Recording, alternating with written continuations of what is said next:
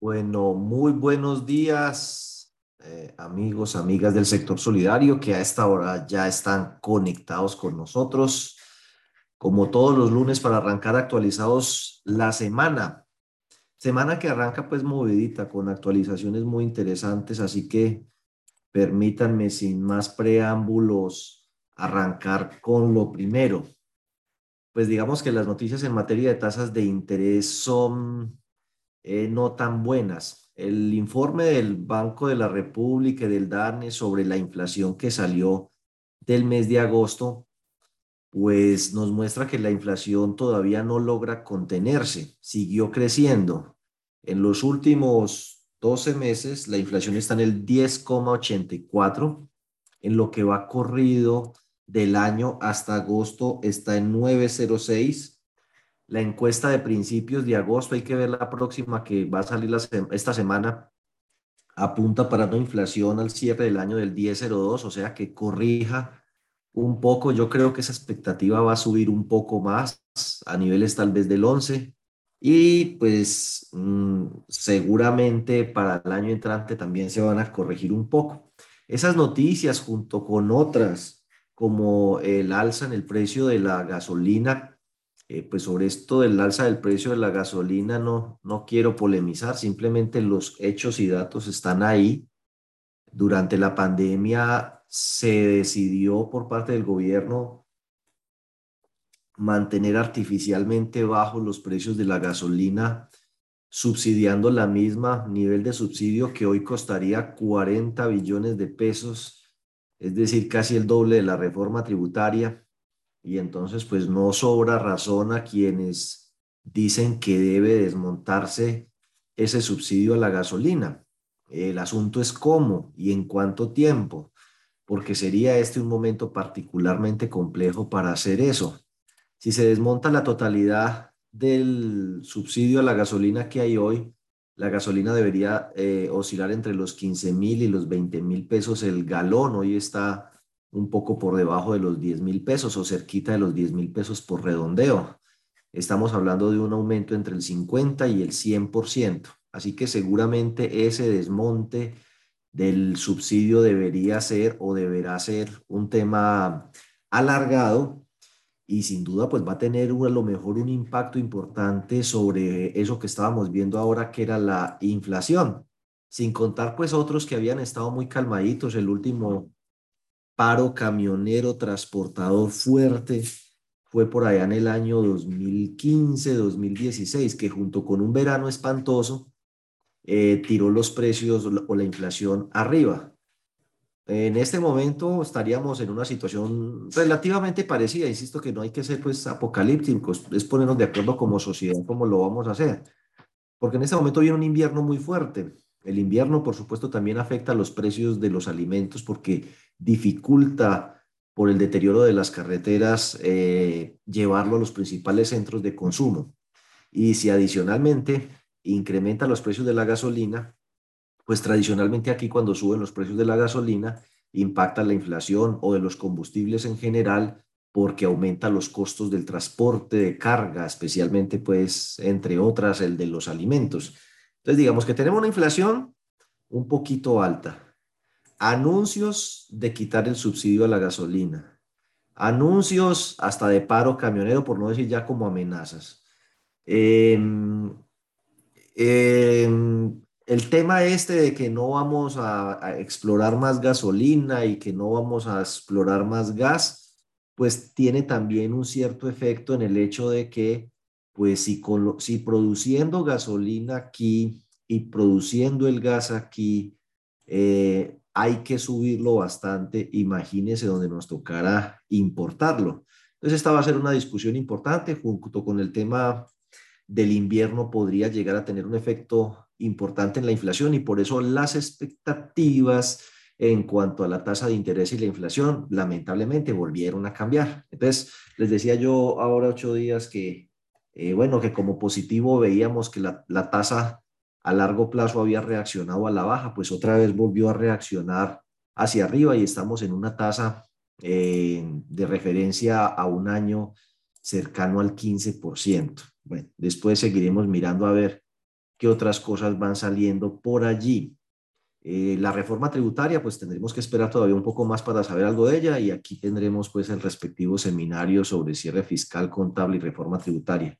El dólar, que tiene mucho que ver también en el tema de la inflación, porque eh, algunas o muchas cosas se importan, pues ha estado ahí durante agosto, septiembre, alrededor de los casi 4.350 pesos por redondearlo, que representa un aumento importante frente a todo el 2022, que el promedio ha sido 4.043, o sea que ahorita último ha estado bastante más alto que en el promedio anual y a, hoy pues arranca con 4.365, ha llegado a un máximo de 4.627 y estamos bastante lejos de las épocas por allá en el 2014 cuando estaba en 1.800 pesos. Bueno, si ustedes quieren ver las tasas de interés del sector solidario, del sector financiero, la página web de la Supersolidaria eh, tiene esto, estadísticas. Usted entra por aquí, entidades vigiladas, y ahí dice estadísticas. Entonces hay un estadístico sobre tasas de libranza, un estadístico sobre tasas de interés y sobre indicadores financieros. Lamentablemente este indicadores financieros solo es de cooperativas con actividad financiera, ¿sí? Y está un poquito desactualizado. Estos dos sí están actualizados. A este tenganle paciencia, el de las tasas de libranzas, porque puede ser un poquito pesado para cargarse. Esperemos que no les bloquee el equipo. A mí a veces me lo bloquea, debo, debo confesar, pero es normal. O sea, parece que es un archivo pues con una macro y es un poco pesado.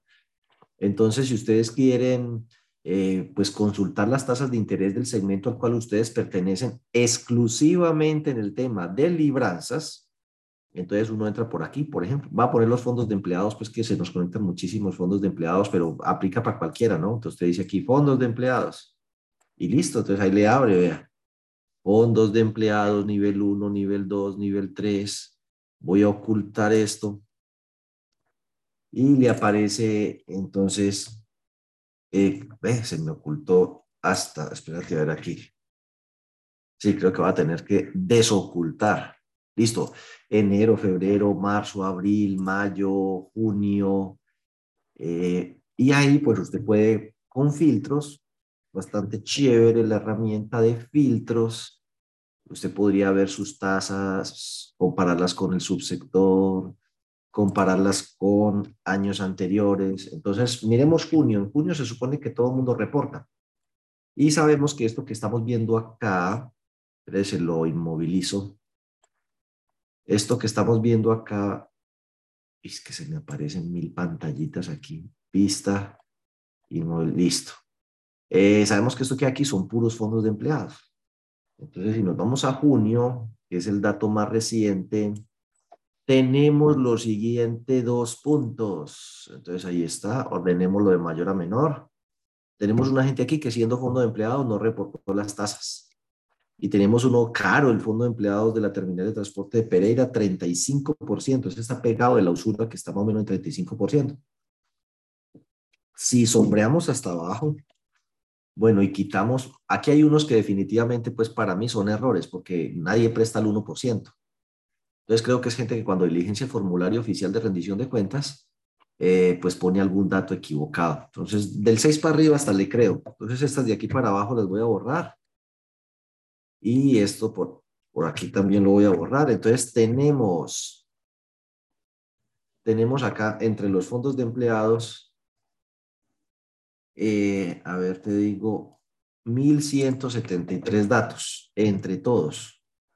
Entonces vamos a hacer lo siguiente.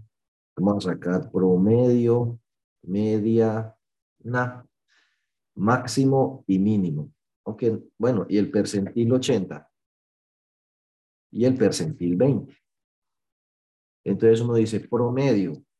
El promedio de la tasa de interés de todos los fondos de empleados, ya que usted lo quiera entonces después segmentar, es otra cosa.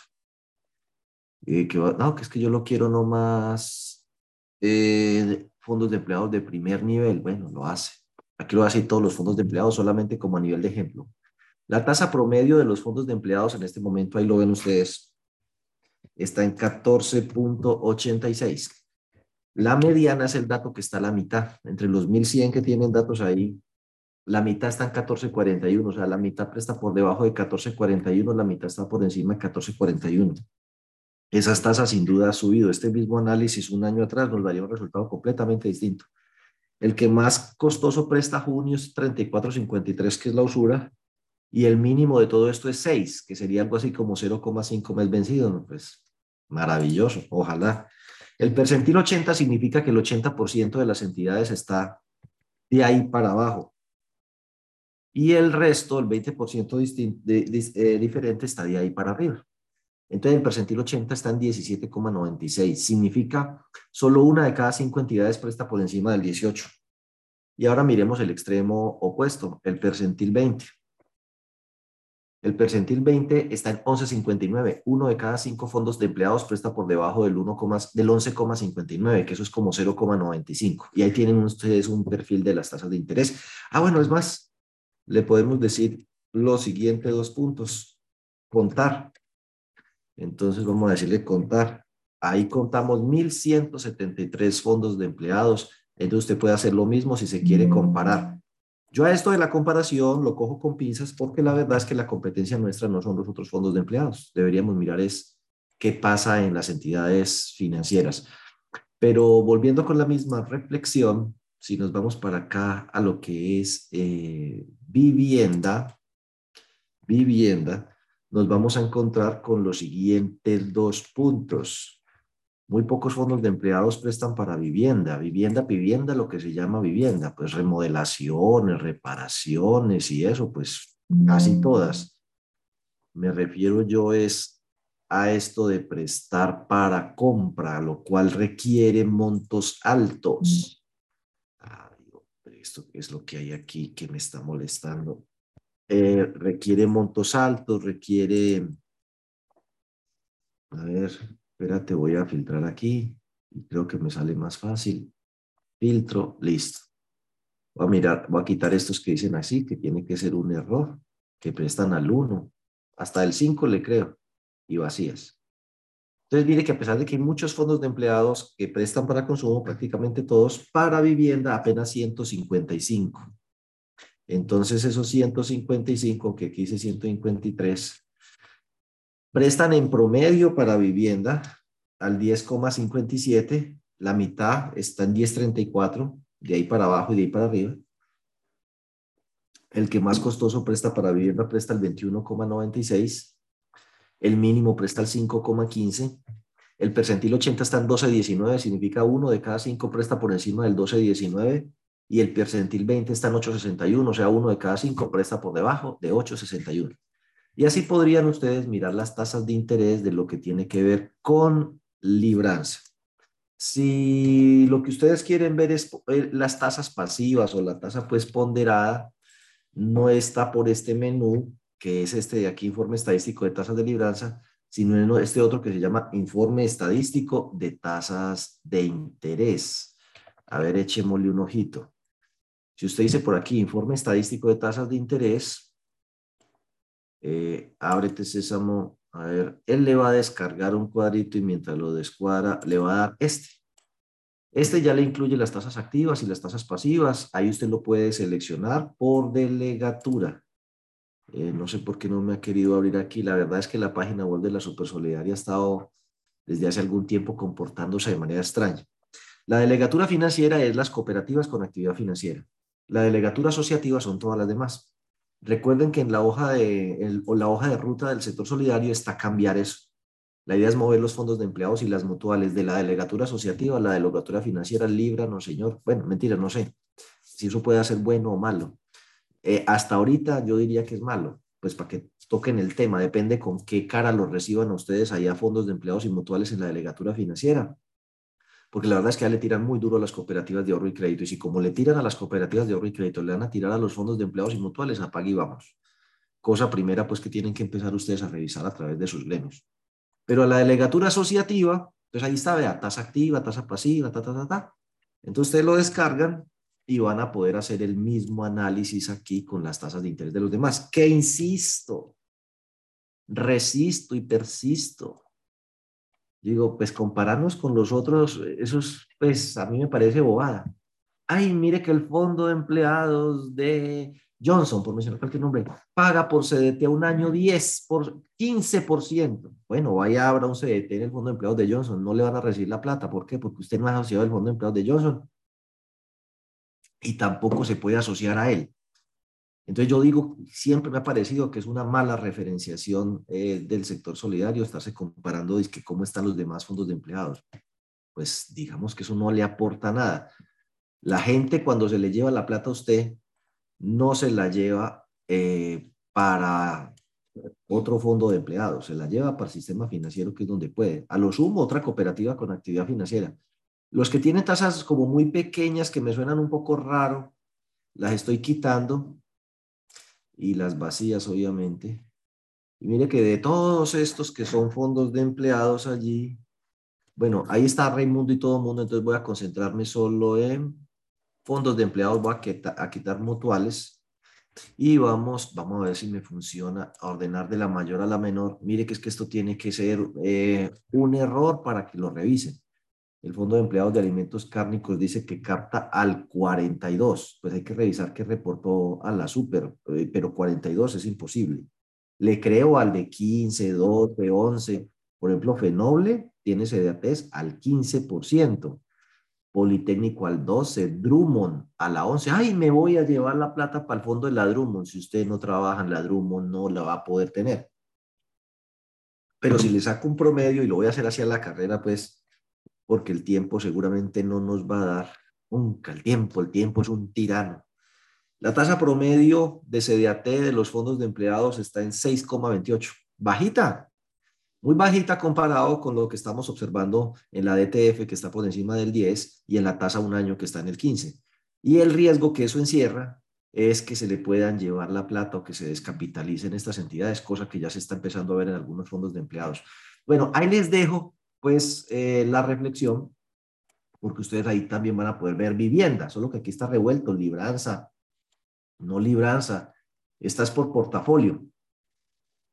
como decíamos ahora, muy pocos fondos de empleados manejan vivienda. Aquí tenemos los datos de 73 y esos 73 tienen una tasa promedio del 10,054 para vivienda. Recuerde que esto es a junio Em, algunos confían y otros no mucho en estas estadísticas. Aquí el máximo que le descarté el otro está en 16 y por aquí abajito encuentro unas tasas del 6. Maravilloso. ¿Cuál es el problema de tener tasas tan bajitas? Bueno, maravilloso.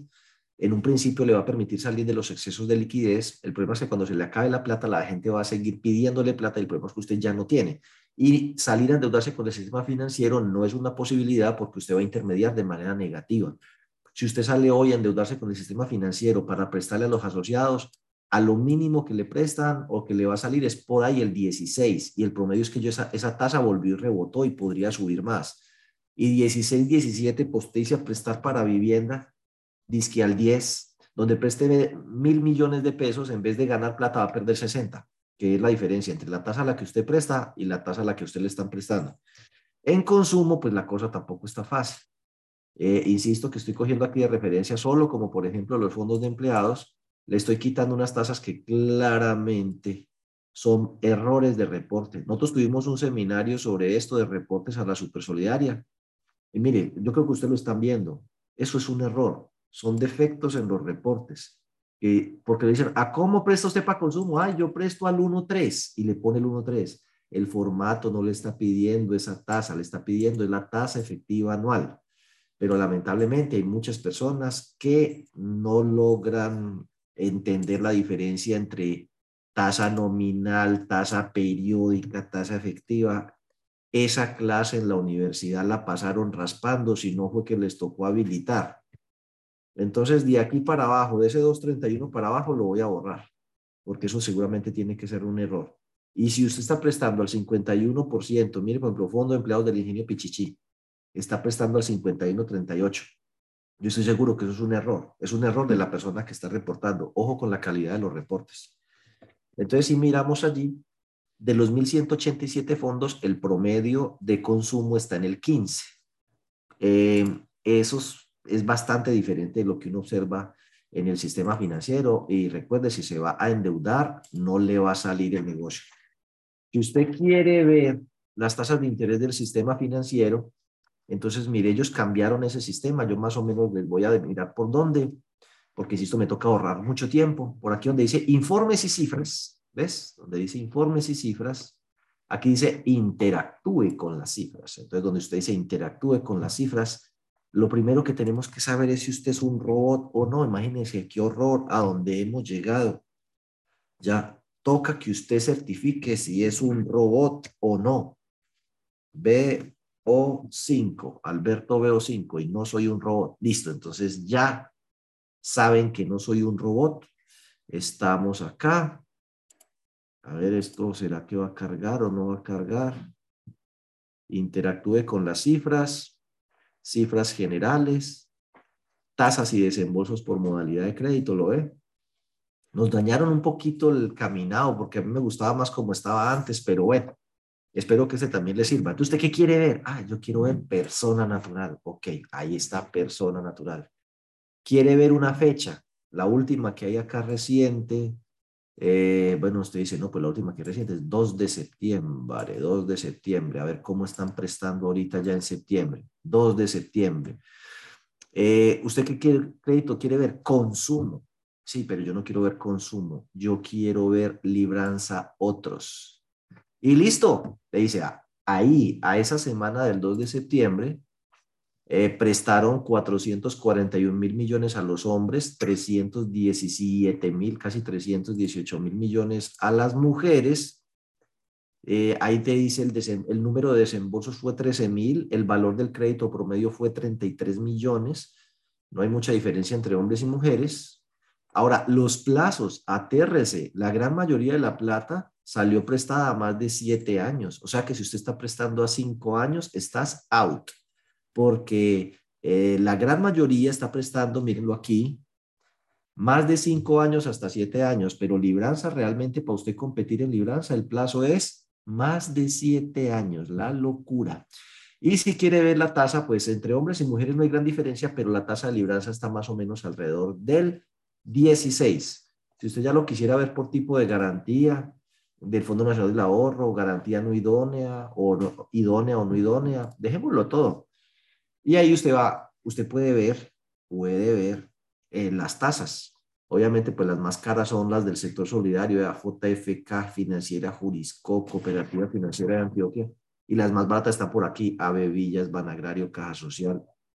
Pero en promedio está alrededor del 16, y así nos cambió el reporte de la superfinanciera en materia de tasas de interés.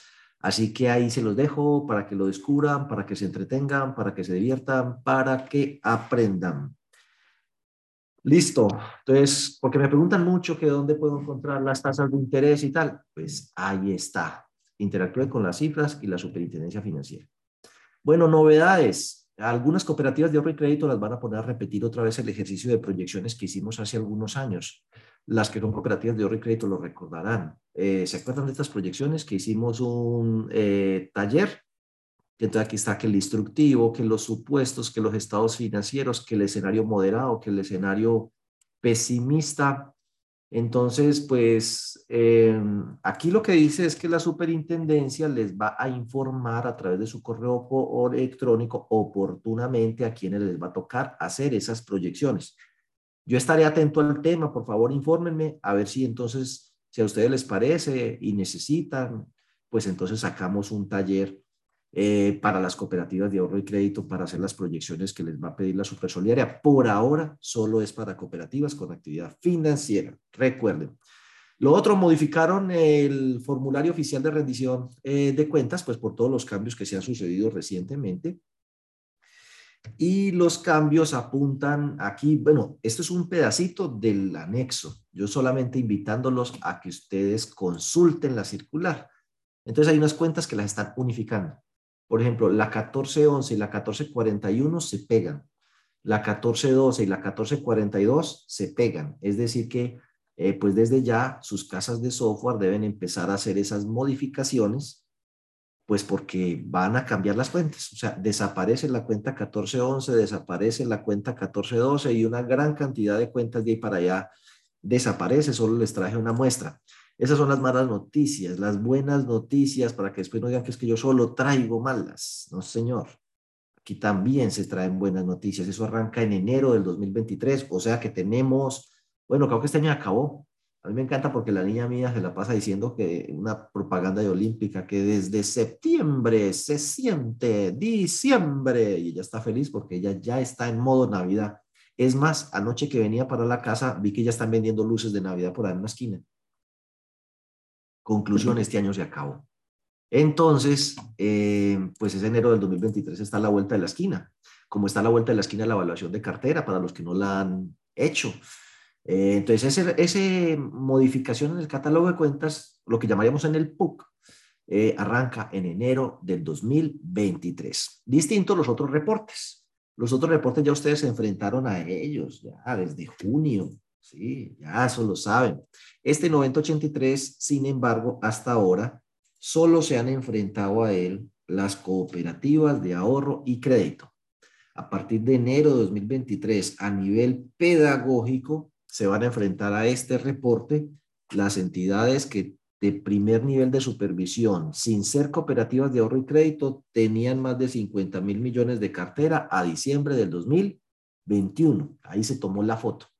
Las demás, a partir de enero del 2024, cuando sean de nivel 1 de supervisión, pero su cartera esté por debajo de 50 mil, y todas las demás de nivel 2, cooperativa de aporte y crédito, em, mutual, fondo de empleados, así, sea, así no sea de categoría plena. Ahí pues la norma es un poco confusa, pero al final llega y dice, y yo le hice la consulta a la super y me contestó que efectivamente tenía la razón que un fondo de empleados que sea segundo nivel de supervisión, así no sea de categoría plena, le toca eh, arrancar en enero del 2025. Entonces vamos a hacer ahorita durante el mes de octubre, oportunamente les estamos informando el taller sobre pérdida esperada y el diligenciamiento de ese formato, así como eh, evaluación de cartera. Por ahora, el 23 de septiembre, estamos ya en todas las inscripciones de roles y funciones del comité de riesgos. Recuerden, ya lleva un año de funcionamiento de comité, debe tener actas, plan de trabajo, reglamento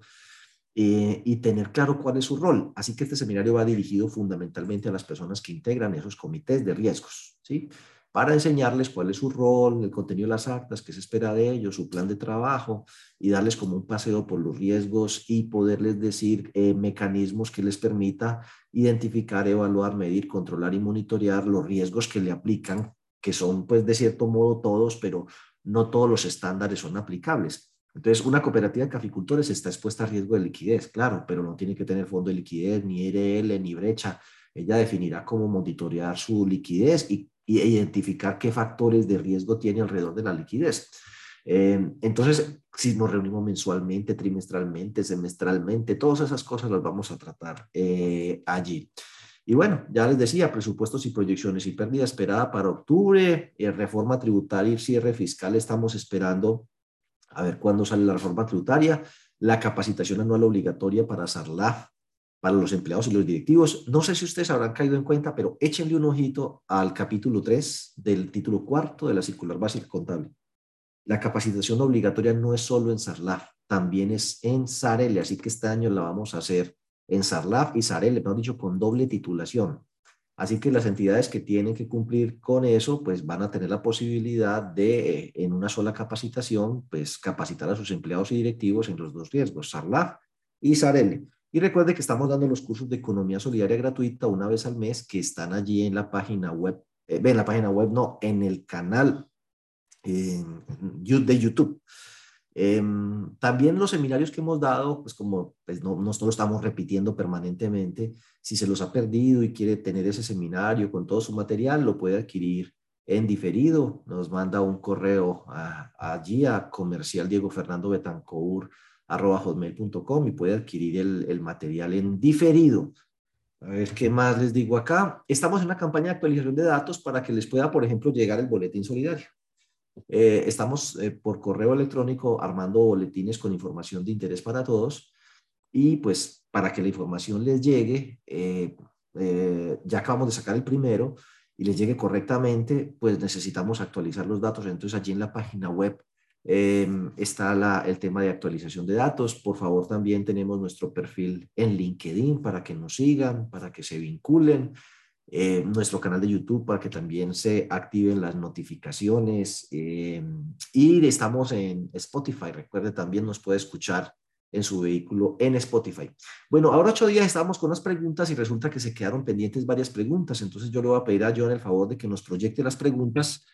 Eh, por ahí está también Stephanie que nos va a apoyar en alguna pregunta que tenga que ver con los temas que ya trató ahora ocho días y pues que, que nos hayan quedado pendientes. Dale, John.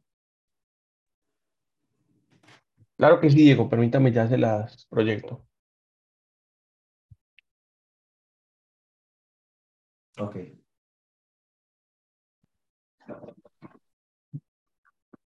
Me confirma, Diego, por favor, si ya la está viendo. También Stephanie ya está conectada. Y Hola, buenos días.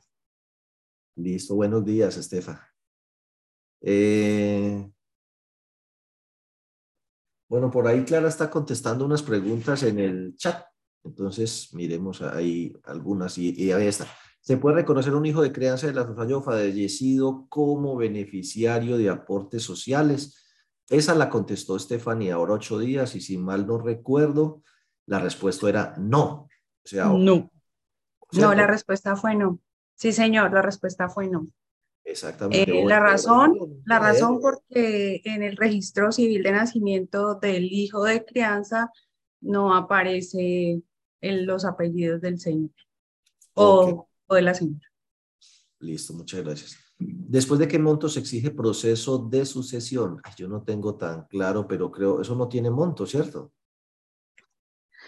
Pues la ley es muy abierta en ese tema. Yo, como les dije la semana pasada, eh, hay una circular en la que establece un monto de 39 millones de pesos, pero también dice que eso depende de qué clase de reglamento o estatuto o proceso tenga la entidad para entregar esas, esas, esa clase de, de dineros. Porque la pregunta podría tener dos interpretaciones. Una, para la devolución de ahorros sin juicio de sucesión porque el proceso de sucesión, si es en general, pues para todo, ¿no? Una persona se muere y, y se hace la sucesión para todo. Para esa clase de, de, de, pues como de... Una vivienda, sí, carro, dejó una cuenta de ahorros. Eso, Sí, pues la verdad es que si dejó algo, siempre tiene que hacerse un proceso de sucesión.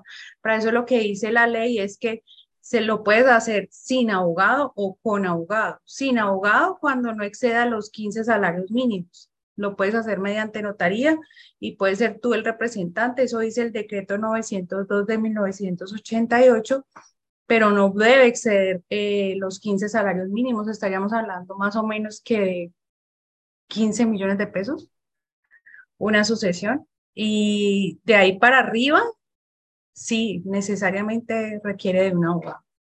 Y si dejó cosas, necesariamente necesita una sucesión porque pues cómo iría a vender la casa si está en nombre de un, de un. Pues, de un muerto, sí. Definitivamente eso de, de morirse no es como negocio. Bueno, avancemos ahí. Eh, no importa el monto de los ahorros o existe un tope que establece, sí, ya lo acabamos de decir, 39 millones de pesos. Eh, y lo cada año lo actualiza, la superintendencia financiera lo actualiza. Eh, lo que quedó registrado cuando la sociedad indica no vale ese, exactamente, no vale. Quiten eso de los formularios de afiliación. En caso de fallecimiento, le dejo, estos serían mis beneficiarios y le pone hasta un cuadrito, es que porcentajes, a este el 30, este el 50, hasta el 20, este nada, porque ha sido muy caspa conmigo. No, nada. Dijimos, dijimos la semana pasada que solo valían las sucesiones que son testadas si concuerda con el 25% que él tiene de libre disposición. Es decir, que ese 25% lo haya dejado en un documento en notaría pública, en escritura pública. Estamento por escritura pública que hacen el 0,000001% de los colombianos. Exacto. Bueno, hágale. ¿Qué puede hacer? La, no, no compran un plan funerario que es que porque eso llamar la muerte menos van a hacer testamento. ¿Qué puede hacer la entidad para asegurar que los herederos que realizan la reclamación son los que tienen derecho? Bueno, no sé, ¿usted qué recomienda? Eh, bueno, si los va a entregar entonces sin sucesión, sin juicio de sucesión, pedir todos los documentos que acrediten a los herederos, como lo son el registro civil de nacimiento, donde el mismo nombre de la persona que es el causante, es decir, el muertico, eh, sea el que aparece tanto como madre o padre en el caso de los herederos hijos.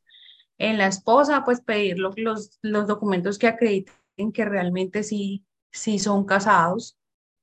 Y, ok, y esto cada vez es más importante porque, entre las cosas, por eso traímos el tema, porque en el sector solidario cada vez hay poblaciones de más avanzada edad, ¿sí? Hay como una cosecha de gente que empezó en estas empresas, ya se pensionó, ay, yo no me quiero retirar de la cooperativa fondo, siguió como asociado, pues pensionado, y tenemos una proporción cada vez mayor en muchas de estas entidades de personas que eventualmente se les presenta el evento del fallecimiento y ahí viene el asunto de qué hacer. Dale, John.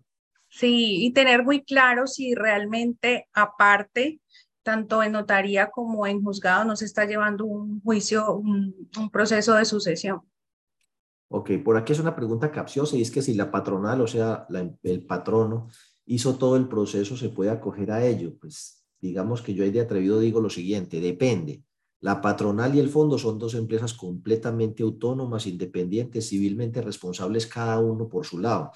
La empresa patronal tendrá que resolver qué va a hacer con la liquidación final de sus prestaciones sociales y yo supongo que en ese sentido, pues eh, eso también es heredable y tendrá que acogerse a la regla general.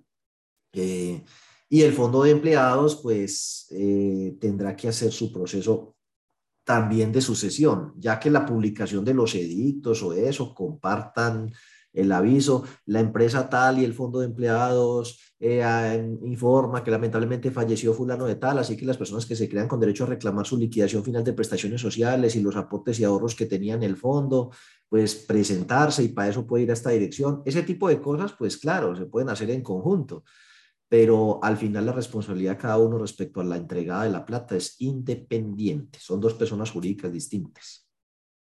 ¿Cierto? Sí. ¿Cómo lo estoy haciendo? Muy bien. Dale. Dale, John.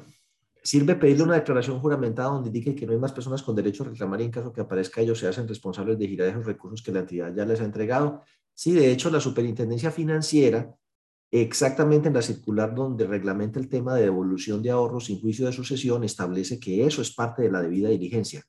Hay que hacer pues los edictos, y si le va a entregar la plata, asegurarse de que son los herederos, entregarle a esos herederos el dinero conforme a las reglas sucesorales que hay pues en el Código Civil y hacerles firmar una, un documento pues con todo, el, todo el tema de que no conoce ningún heredero con igual o mejor derecho y libra a la entidad de cualquier reclamación posterior que llegaría a presentarse y, y que asumiría. Ah, es más o menos como si estuvieras haciendo una sucesión por notaría.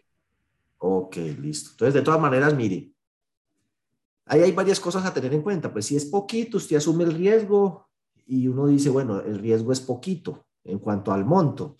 Y el monto dice, bueno, si este otro le da por reclamar, pues también ponerse en una controversia por infelices 500 mil pesos. Entonces uno sopesa el riesgo. Pero cuando ya son 10, 15, 20 millones de pesos, es mejor eh, asesorarse de un abogado en el proceso. en el eh, tema, sobre todo para el tema de la liquidación, ¿no? Exactamente, sí, para no ir a meter las patas, porque hay un dicho que dice que el que paga mal paga doble.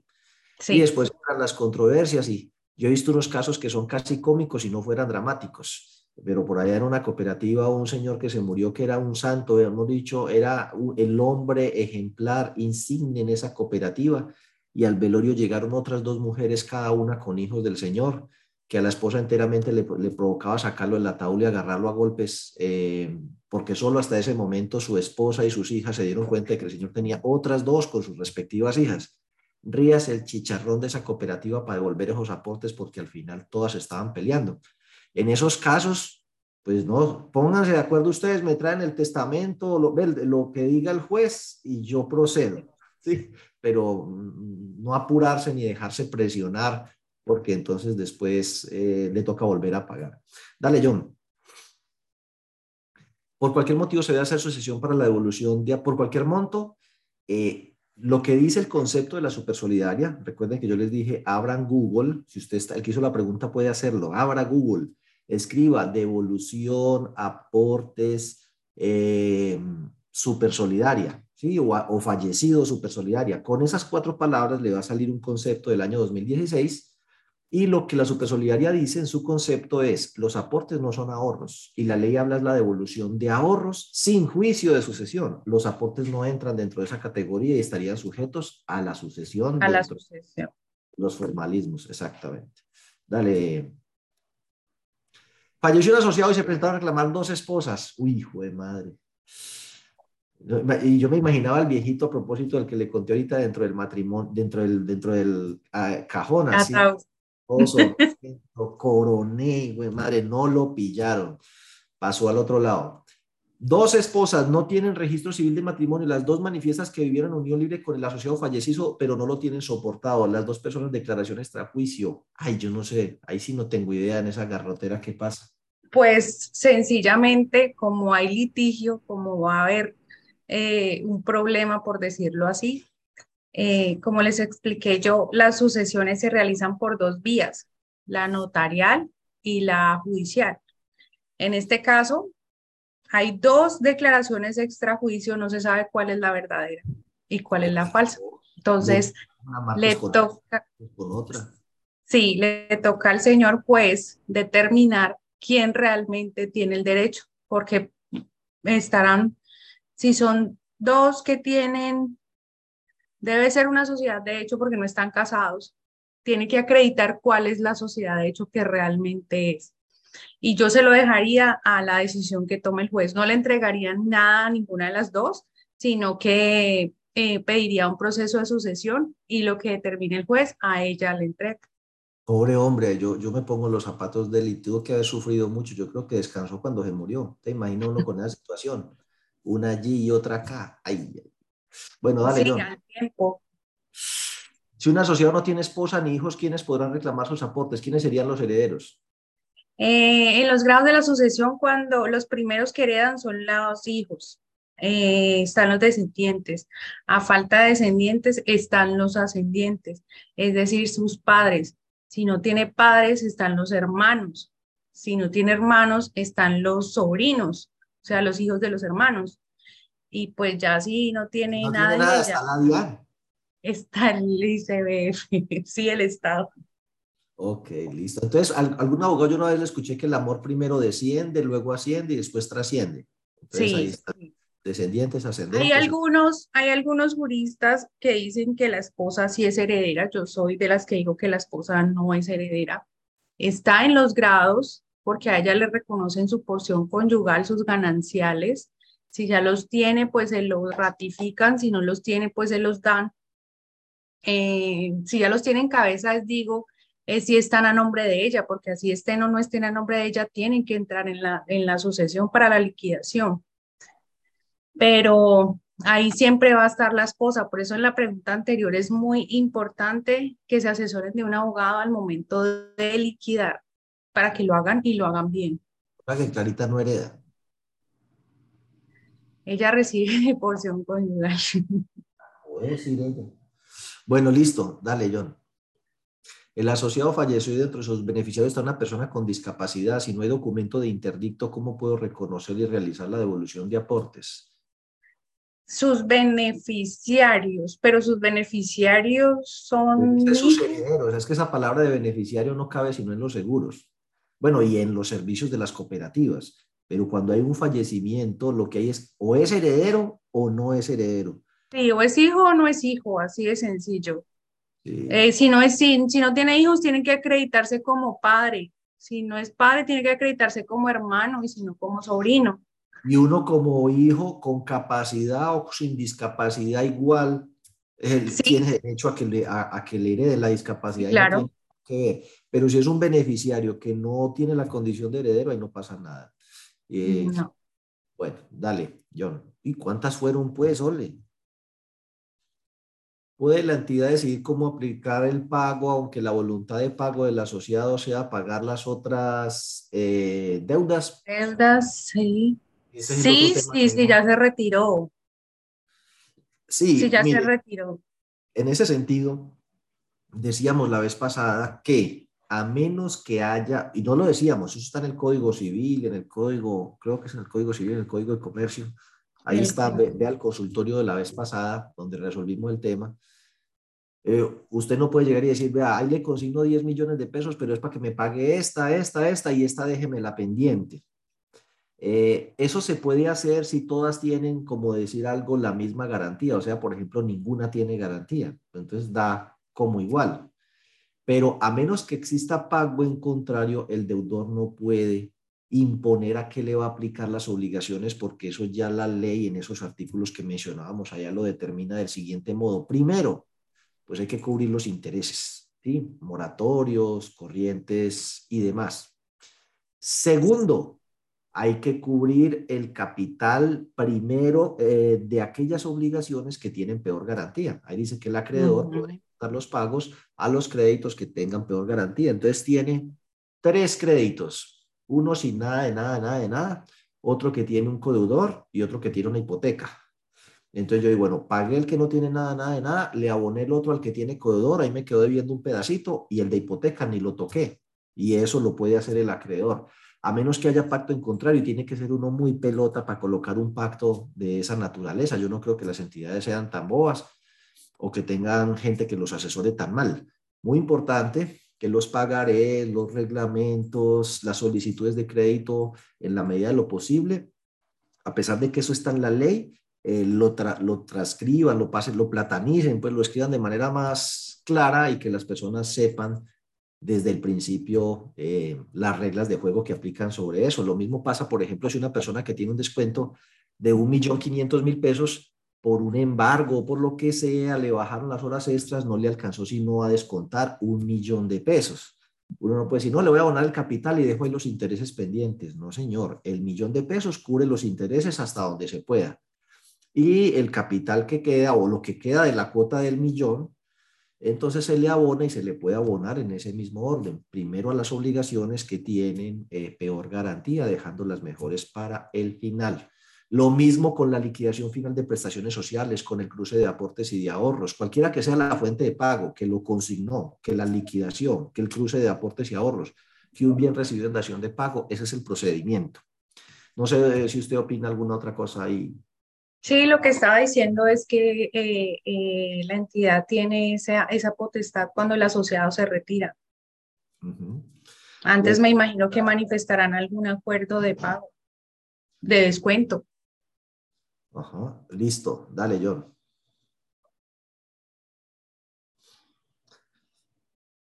Por cada deuda adquirida por el asociado debe estar soportada por un pagaré en blanco o sirve uno solo para todas en caso de reclamación?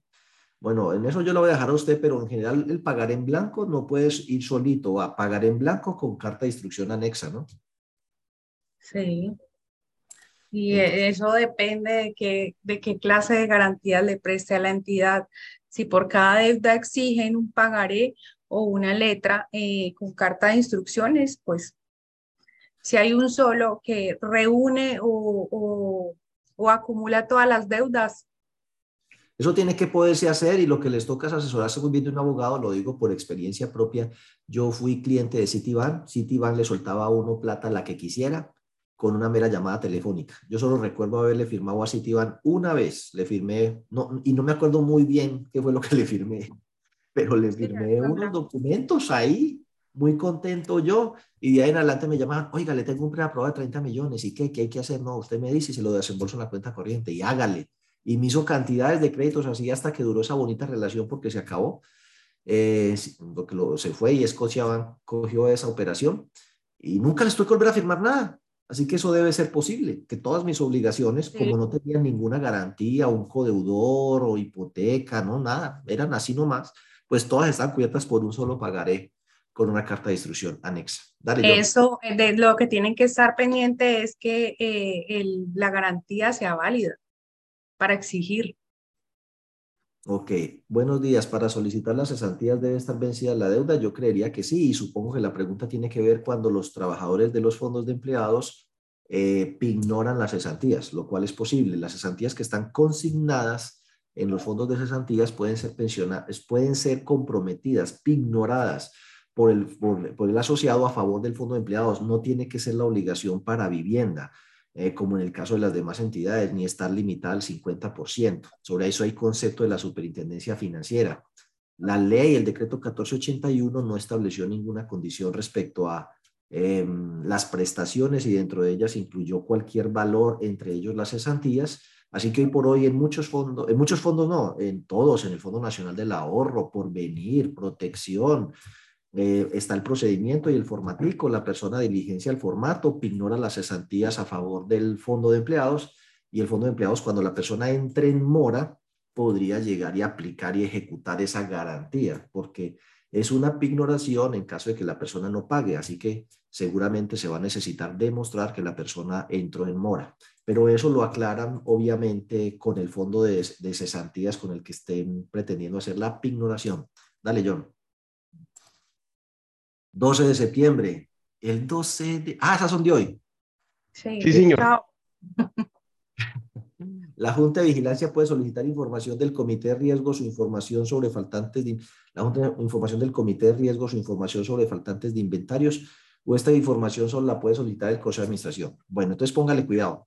Eh, Stephanie, pues agradecerle mucho que nos haya acompañado hoy. Ella sigue ahí, pues porque ella es parte de nuestro equipo de trabajo. Eh, y cualquier cosa, pues le pedimos el apoyo eh, allí y si ustedes llegan a necesitar el apoyo de ella, pues nos lo hacen saber. Pero, entonces, esta, eh, cuidado, la Junta de Vigilancia tiene unas funciones muy específicas, muy específicas y no deben rayar en la coadministración ni debe invadir las competencias que le corresponden a la, a, a la revisoría fiscal, por ejemplo. Cosa que pasa con cierta frecuencia. O sea, las juntas de vigilancia veces pecan por exceso, ¿sí? O por defecto. Eh, por eso tiene que estar muy delimitado claramente cuál es su rol y eso está en la circular básica jurídica, en el título cuarto, en el capítulo 10, en el numeral 3.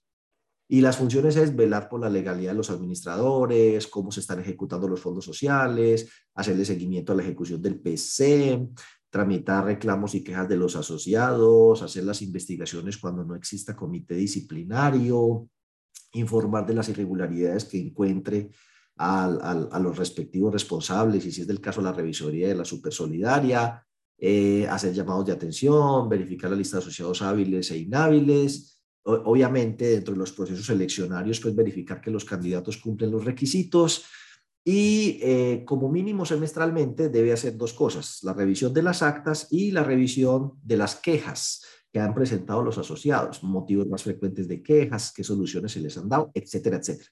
Dentro de la revisión de las actas de los órganos de administración, entonces ahí entra el comité de riesgos, porque el comité de riesgos fue nombrado por junta directiva o consejo de administración para efectos de identificar, evaluar, monitorear los riesgos, servir de órgano asesor, etcétera, etcétera. Entonces, la Junta de Vigilancia lo que puede revisar es las actas del comité de riesgos, pero solicitarle como tal información directamente a esos comités no, porque la Junta de Vigilancia no es el superior jerárquico de ellos. Cualquier solicitud de información que tenga la Junta de Vigilancia debe canalizarla por intermedio del Consejo de Administración.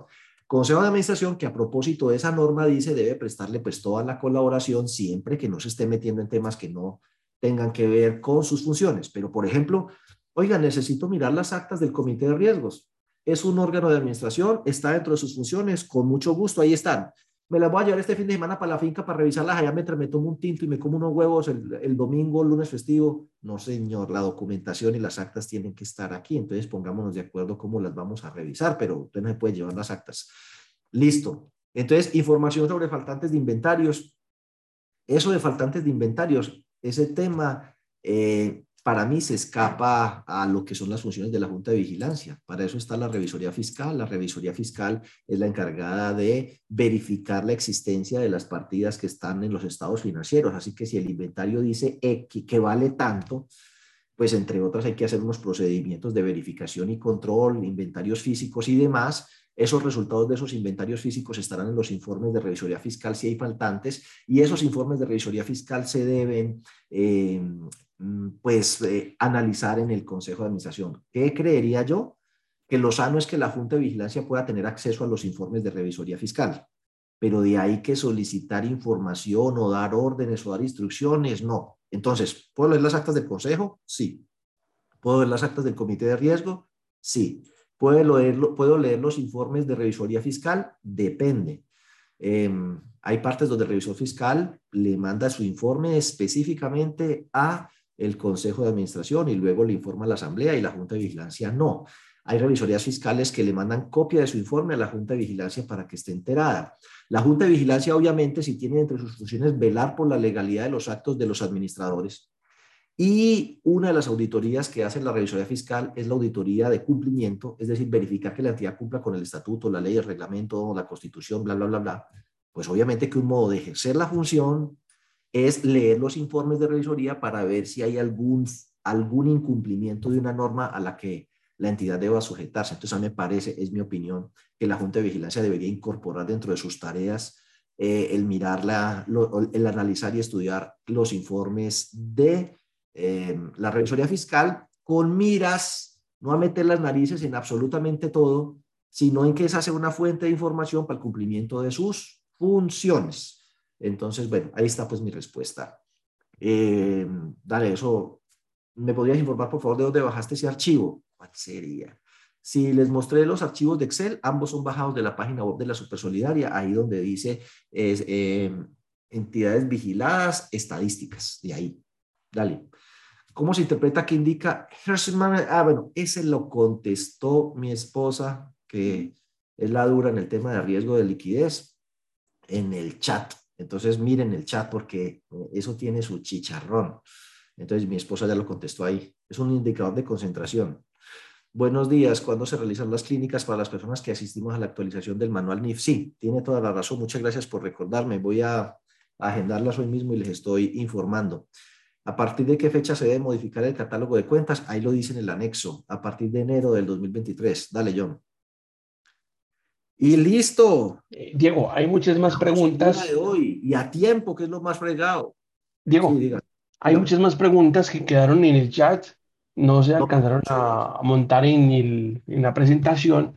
Usted me dirá si usted las lee o si las guardamos para la próxima, el próximo consultorio. ya se nos, acabó el tiempo, dejémosla para el próximo consultorio. Dentro de ocho días no es festivo, ¿cierto? Septiembre tiene maluco eso, no hay casi festivos, ole. Entonces, sí, eh, dentro de ocho días, el 19, seguimos con el consultorio.